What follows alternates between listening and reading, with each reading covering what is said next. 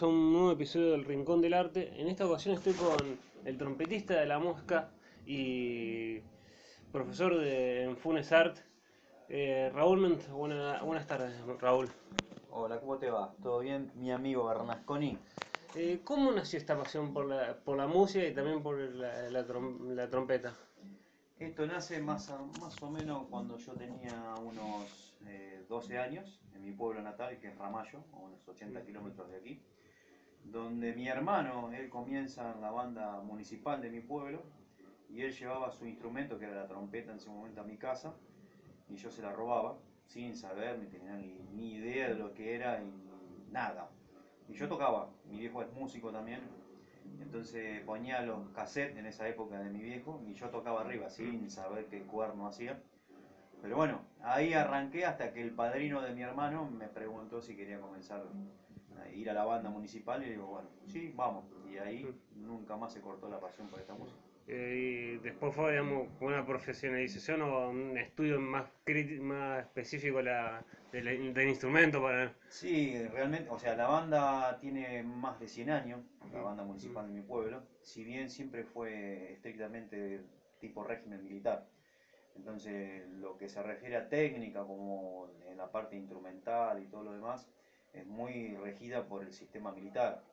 Y bueno, yo cuando empecé a aprender de forma didáctica, eh, didacta, con profesores acá en Rosario, en Buenos Aires, es como que después de tantos años de haber tocado, vamos a poner entre paréntesis, mal, tuve que corregir montones de cosas y bueno, yo me fui educando a partir de profesores particulares muy buenos, o sea, gente del Colón, Mariano Loiácono de acá de Rosario, que fue hoy en día es revelación del jazz en casi toda Argentina y en el mundo, y fue profe mío también, y así fui aprendiendo y educándome en esto que es el instrumento, que es la trompeta. Eh, ¿Cómo, digamos, cómo es verlo, digamos, dentro de la, de la mosca, de, de las bandas de música?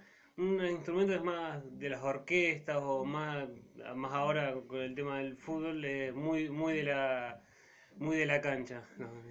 Eso es lo que tiene normalmente ser instrumentista de viento, es bastante versátil. Quizás antes eh, vos veías eh, desde lo, de, lo- lo- de la vista, la imagen, es muy fuerte.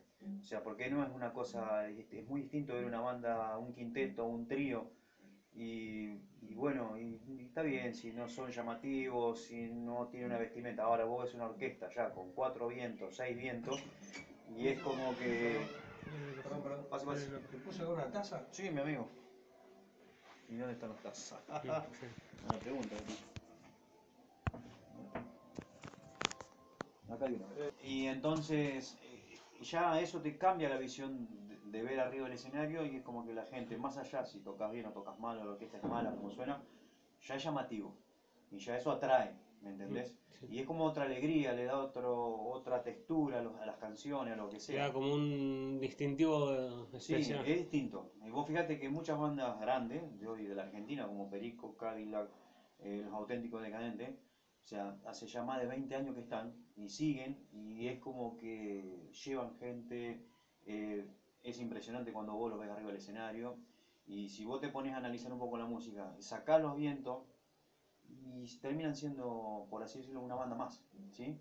Una banda más normal, fíjate, no te va a gustar, no te va a gustar una banda de rock, pero si vos tiene una textura y tiene tres vientos atrás, y es, le da otro aire a la canción.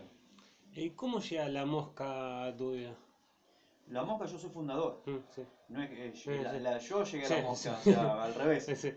En realidad la mosca se cambia el nombre. En la banda nuestra se llamaba en principio, en, en los años 90, 88, 89, se llamaba la Reagan Roll. Nosotros hacíamos cover de, de las bandas legendarias que, son, que fueron nuestros inspiradores, que fueron los Cadillac, Perico, Decadentes. Todas esas bandas icónicas. Claro, nosotros tomamos y hacíamos cover, ¿sí?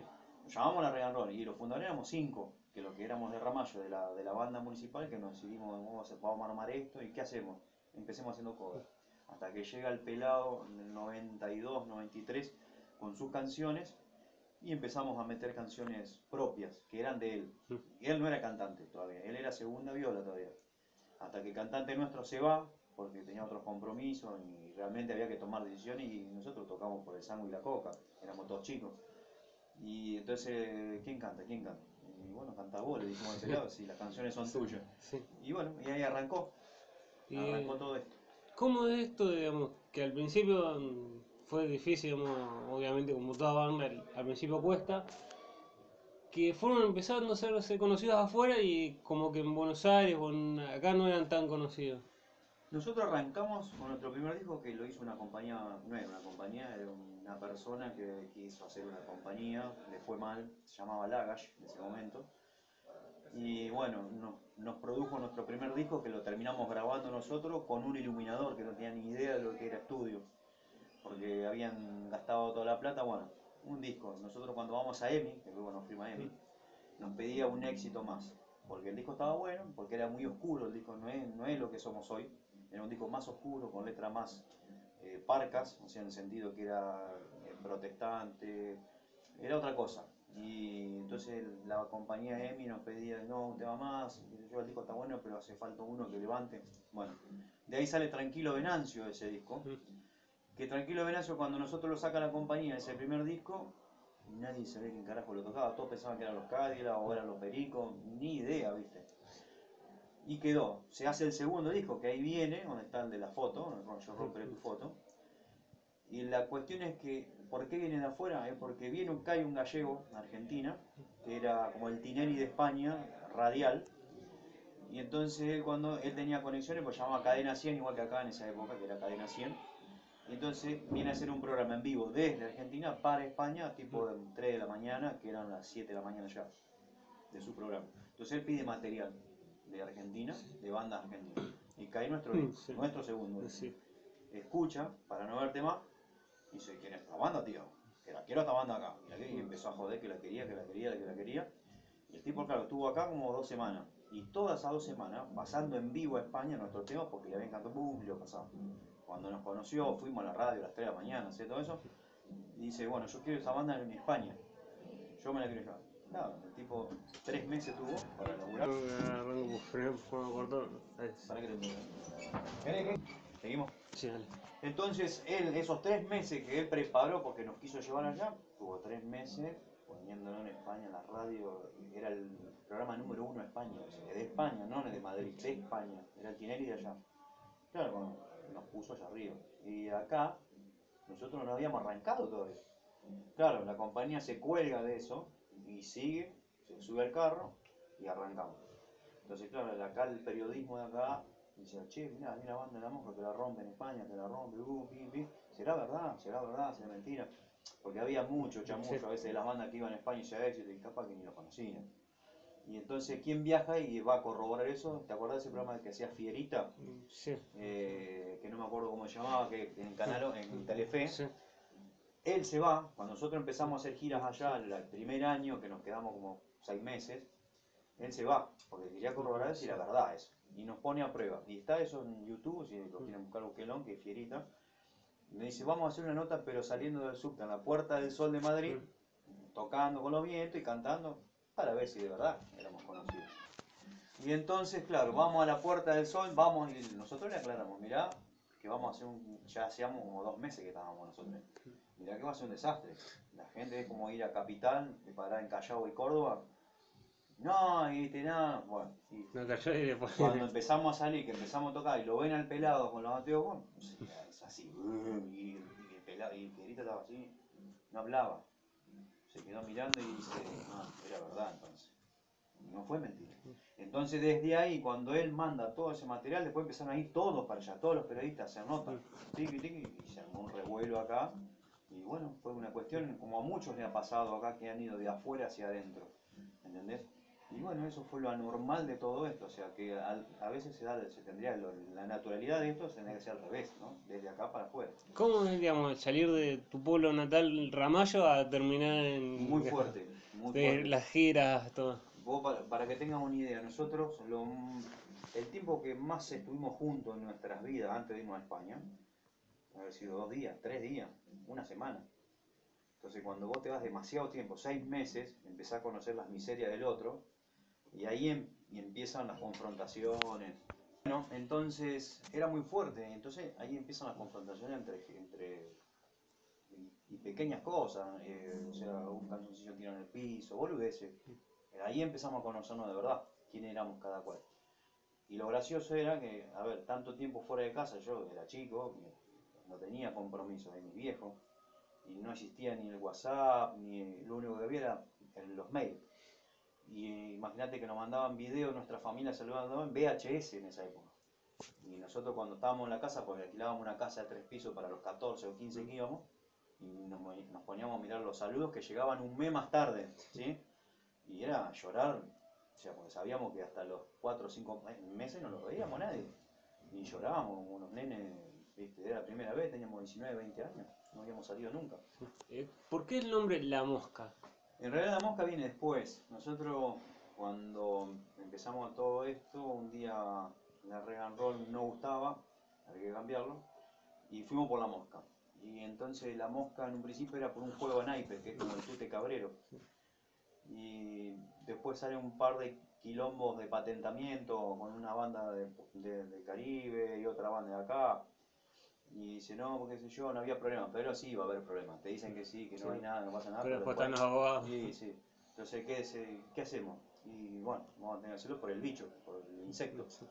Y bueno, y queda, se le agrega la mosca tsetse, que la mosca tsetse es una mosca africana que si te pican, en- en- o sea, muchas, te, te pueden matar, porque con, es que te da la enfermedad del sueño. Entonces quedó.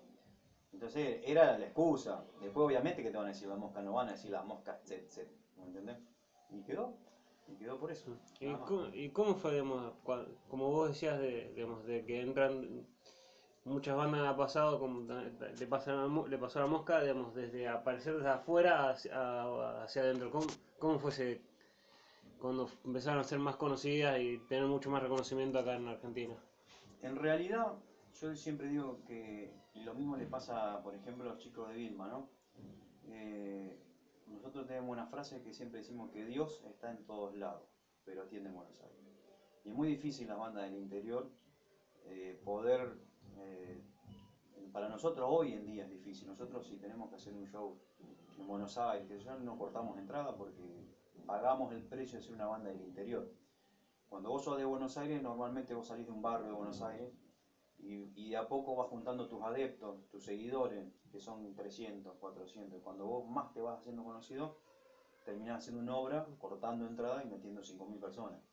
O a los 3 o 4 años haciendo un river quizás. Al ser banda del interior no tenés ese, ese potencial de decir, bueno, tengo mis seguidores, tiene que ser algo muy, eh, un fenómeno. Pero en realidad si vos te pones a analizar la mayoría de las bandas que no son de Buenos Aires, te vas a encontrar con el caso de que no tienen seguidores.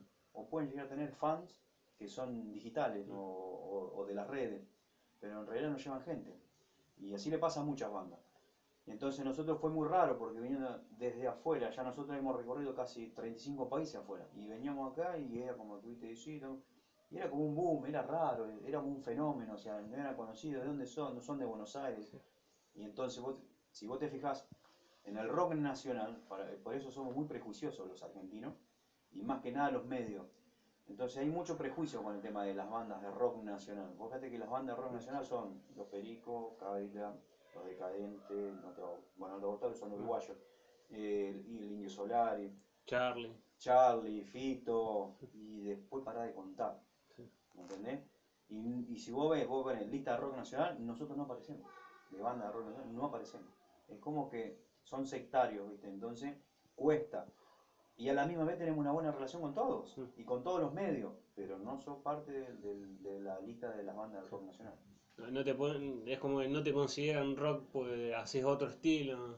En otros países, por ejemplo, Calzones Rotos, Nanitos Verdes, Vilma Palma, eh, Decadente, vos te querés morir, ¿eh? Porque va, va Vilma Palma a Colombia y te llena un estadio de 50.000 personas. Y no es que son los Vilma Palma. Y vos decís, pero Vilma Palma en Argentina no, no te llena ni la Bardén. ¿no? Allá te llena un estadio. ¿Estamos?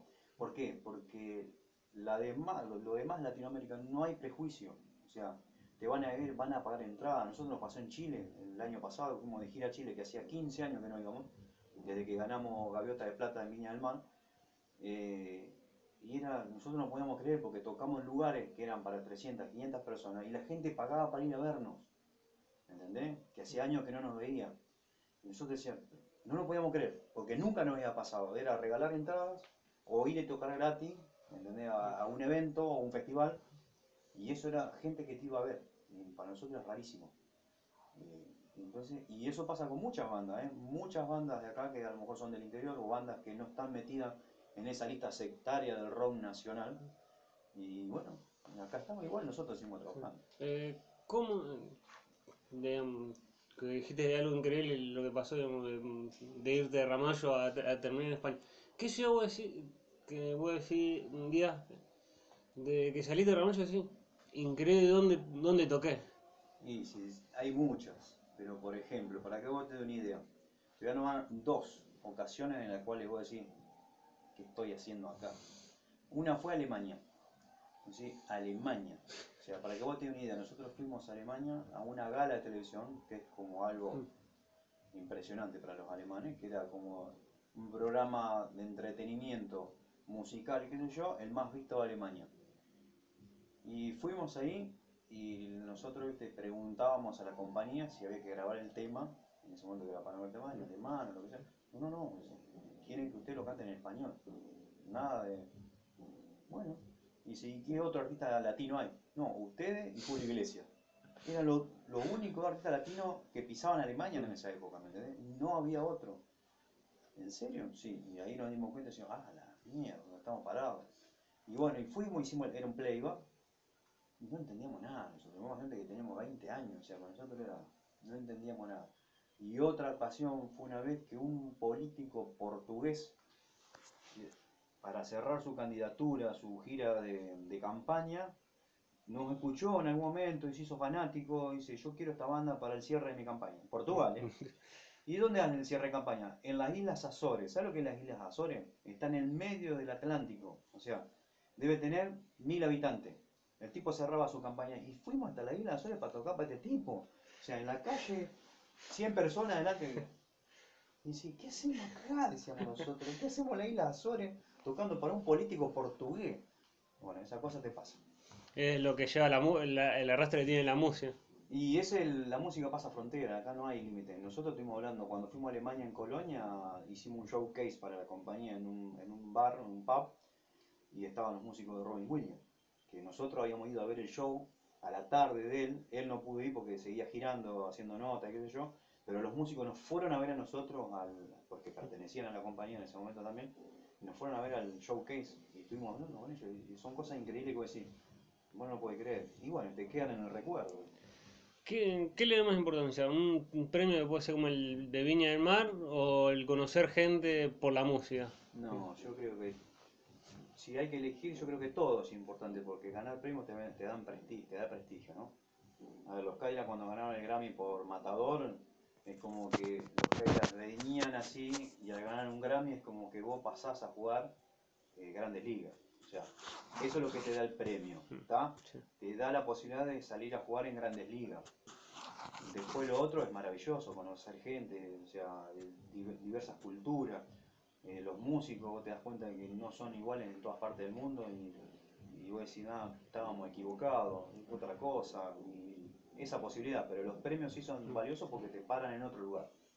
Porque ya como te dan... Que Te dan, dan, te dan un cierto sí, nivel. O sea, a ver, viste los, los auténticos de Cante. Los Sí. auténticos de Cante después que hicieron ese disco ahora que hicieron todo tipo unplugged, Mm, sí. de nos- nosotros tuvimos la oportunidad de ir a tocar el círculo hace un par de meses cuando vinieron a tocar acá nos invitaron y fuimos a tocar entonces nos dimos cuenta que ya los pibes no son los mismos en sentido eh, como empresa como banda ya pasaron a jugar en grandes ligas ¿tá? porque a nivel latinoamericano y a nivel mundial pasaron al siguiente escalón que es jugar Champions League en este caso entonces nos dimos cuenta organizativamente la profesionalidad de los, de los chicos fue nosotros los conocíamos de- hace años son otra cosa hoy en día, ya están a otro nivel, ya es mucho más profesionalismo.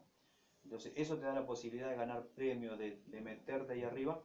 El problema es mantenerlo después. Hay que mantenerse ahí arriba. Es muy difícil mantenerse arriba. Es muy difícil porque eh, el ojo crítico es, es muy duro. O sea, cuando vos hiciste y no podés superar lo que hiciste, es como que empezás a bajar, no nivel, pero empezás a ir más abajo. ¿Y cuál es la primera pregunta que te hacen a vos cuando vos no apareces o no estás en el radar, por así decirlo? ¿Por qué no estás? Y, che, ¿están tocando?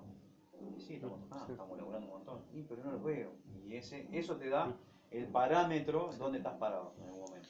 ¿Cómo es el tema del e- de, si es que hay en, en la mosca, en- también, también lo que pasó después en- con los conflictos que hubo, la- el aprendizaje del conocerse, si hay egos en, la- en las bandas de música. Siempre hay ego. El problema es que ese ego no, no te tape el bosque, ¿está? O sea, nosotros sí siempre va a haber gente que es un poco más egocéntrica que otra, pero como somos muchos, o sea, es diferente como dice Guillermo, eh, es diferente cuando vos sos un dúo. O sea, si vos te peleas con tu compañero que cantás o que toca con vos, es tu 50%, la cagaste. ¿está? Ahora, al hacer mucho, entonces hay rincones donde refugiarse, y donde está, donde reflexionar, decir, che, me equivoqué, perdón, pim, pam. Entonces, ¿por qué? Porque hay un objetivo en común.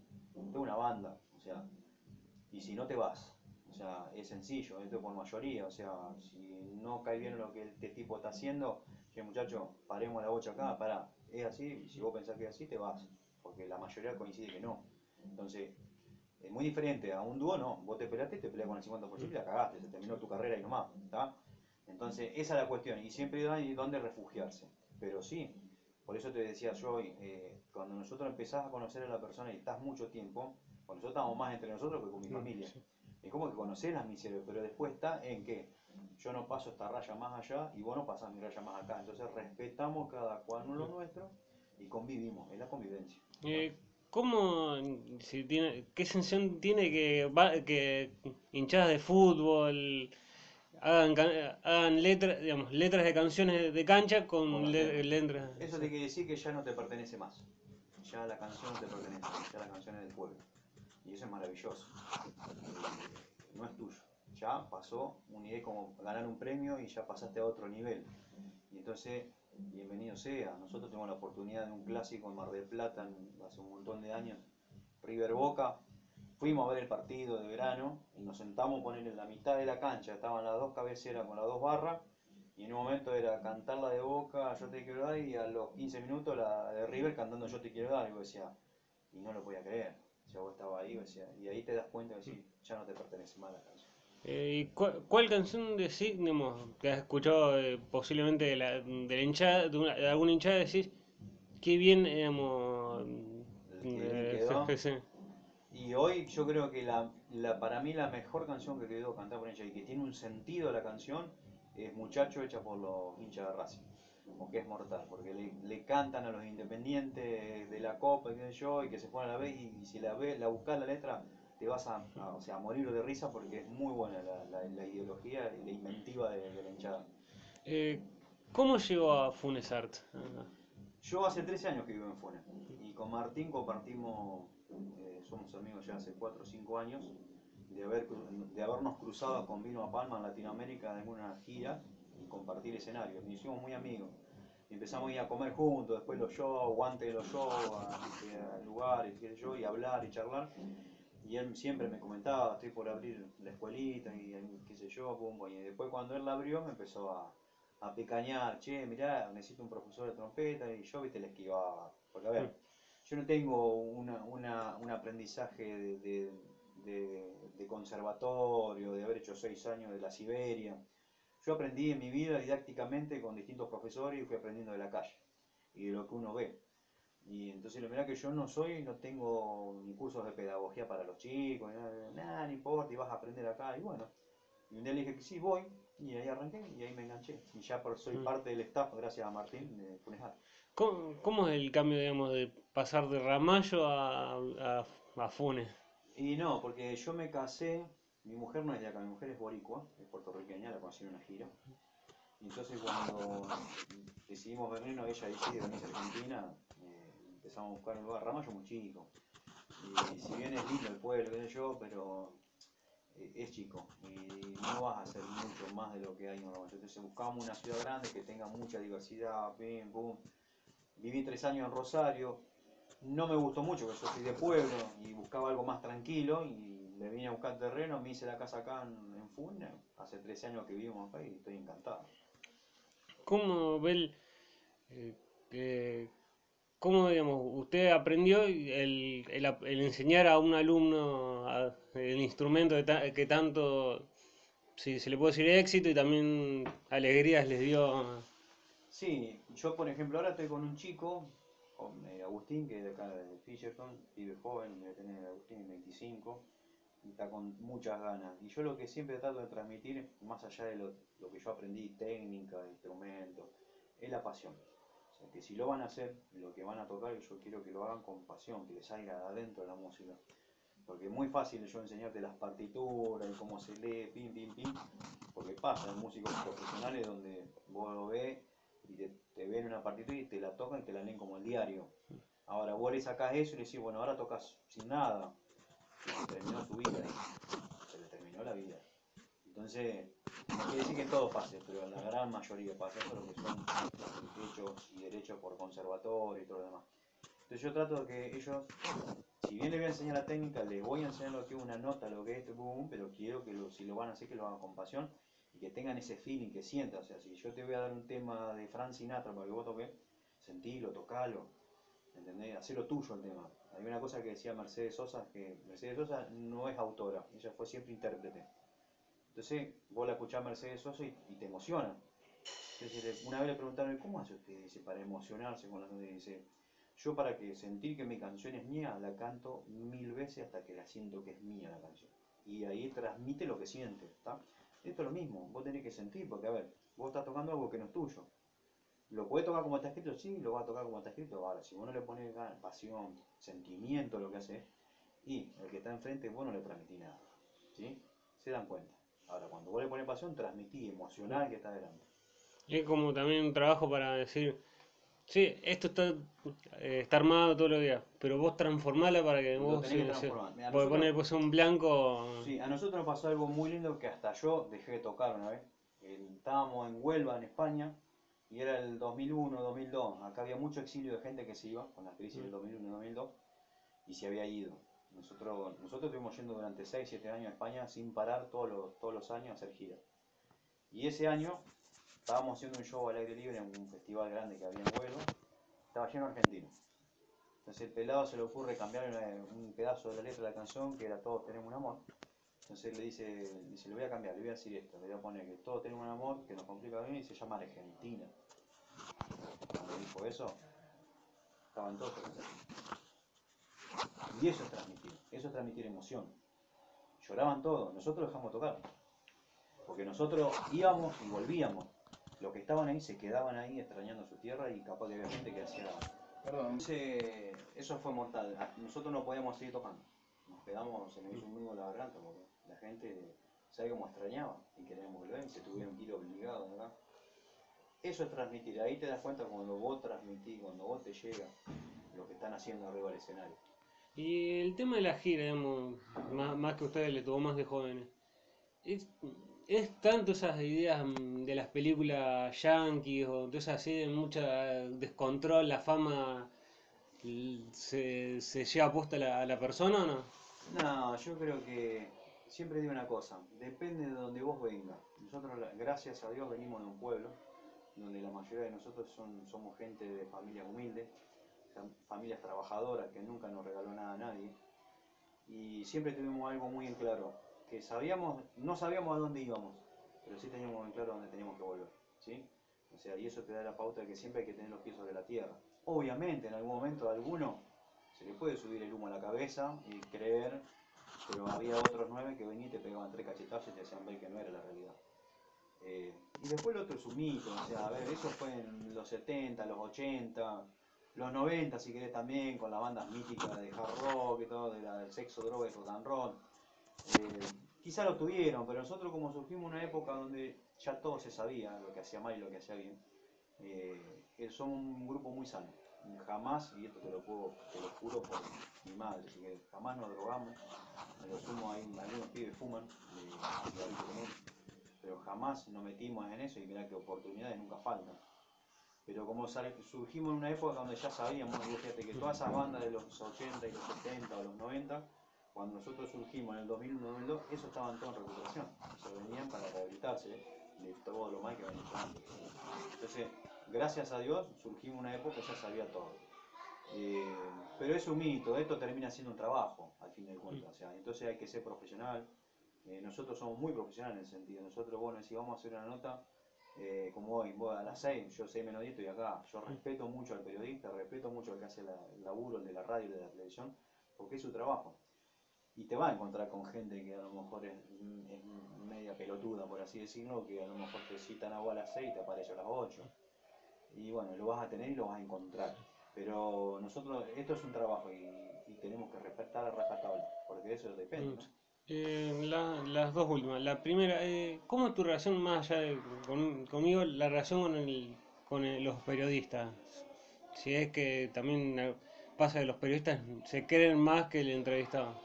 No, eh, la- siempre tenemos una relación bárbara nosotros con los periodistas y nos quieren mucho. ¿Pero por qué? Porque no le escapamos a nada, le hacemos fácil el trabajo. No se le hacemos difícil, no hacemos pelotudeces de, pedir esto, de pedir aquello, ah, no, esto no me lo pregunté, no. Se le hacemos muy fácil y, y el pelado normalmente como él tiene una, una dialecta, o sea, es de hablar mucho, de comunicar y todo lo demás, el periodista queda encantado, porque vos- yo si te hablo esto, el pelado te va a hablar eh, una hora, ¿sí? Cada pregunta te la va a hacer de 10, 15 minutos, ¿sí? te la va a alargar un montón porque le gusta. Entonces el periodista queda encantado, la, prensa queda encantada.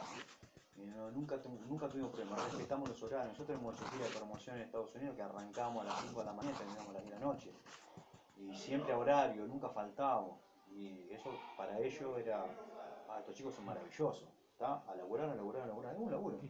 No tenemos nunca problemas, no tenemos.